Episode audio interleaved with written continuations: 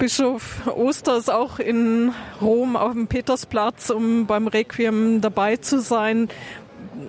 Was hat Sie besonders fasziniert an Josef Ratzinger, Papst Benedikt XVI.?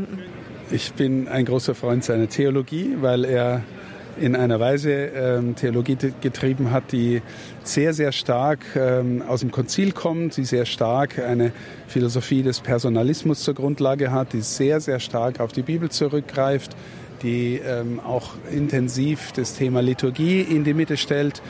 Ähm, das sind, äh, sagen wir mal, Reflexionsebenen und Tiefenschichten, die da äh, gewissermaßen neu in die Kirche auch gekommen sind oder wieder hineingeholt worden sind.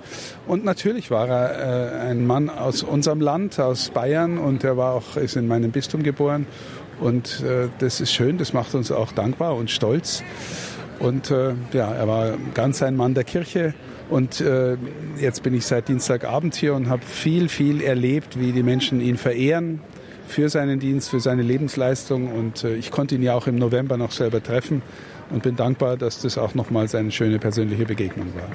Was haben Sie für Gefühle hier bewegt, als Sie gehört haben, Papst Benedikt ist gestorben?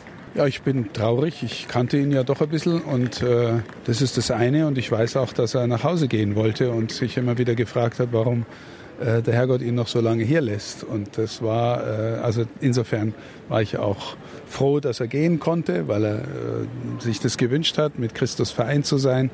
Die Mitte von allem war für ihn immer die persönliche Nähe zu Christus, die Freundschaft mit ihm. Und ich hoffe sehr, äh, dass er jetzt bei ihm ist und dass wir einen Fürsprecher haben in unserem Bistum. Vielen Dank, Herr Bischof Oster. Gerne.